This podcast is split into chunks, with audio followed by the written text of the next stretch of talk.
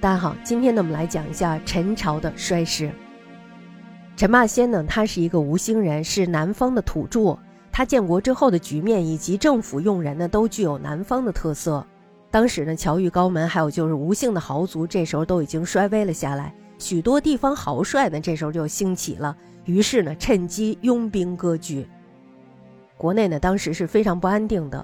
武帝呢也无暇一一去讨伐他们，于是呢就采取了怀柔的政策。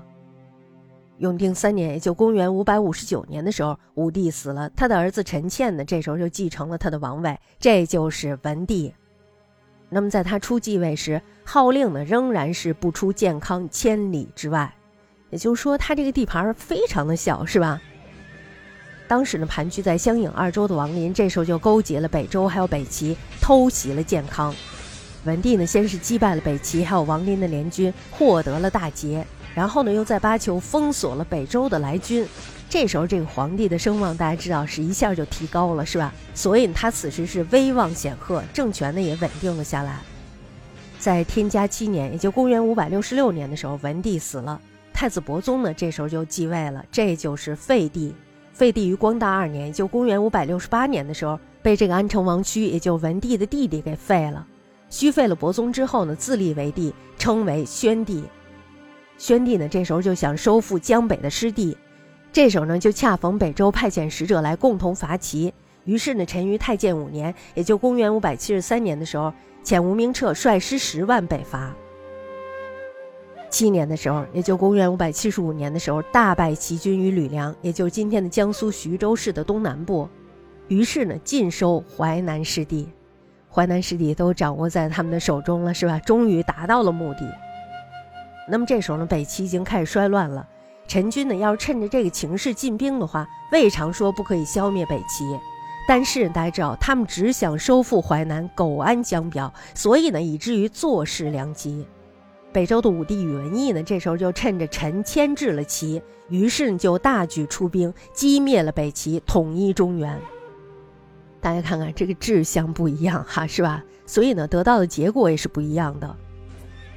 然后呢，又于太建九年，也就公元五百七十七年的时候，转兵进攻淮南，大败陈师，俘虏士兵三万余人。大家看，这就是你不自强的话，必有人来收拾你。当时呢，陈的器械辎重都归了北周，陈朝的兵力呢，也在这一战役中损失殆尽，政权呢一下就变得危在旦夕。那么到第二年的时候，北周宇文义病死了，新主继立。这个新主呢，不是什么好人，他是荒淫暴虐。汉人杨坚呢，这时候就积极的谋篡帝位。因为北周发生了这些事儿，大家说说他是不是自顾不暇呀？所以他也没有时间来攻打江南，以至于呢，陈又苟安了十年。隋文帝开皇二年，就公元五百八十二年的时候，陈宣帝死了，他的儿子叔宝呢，这时候就继位了。这就是陈后主，陈后主，大家不要以为他是一个力求上进的皇帝，他呢也是荒淫奢侈，而且呢还是一个好文浪漫的人。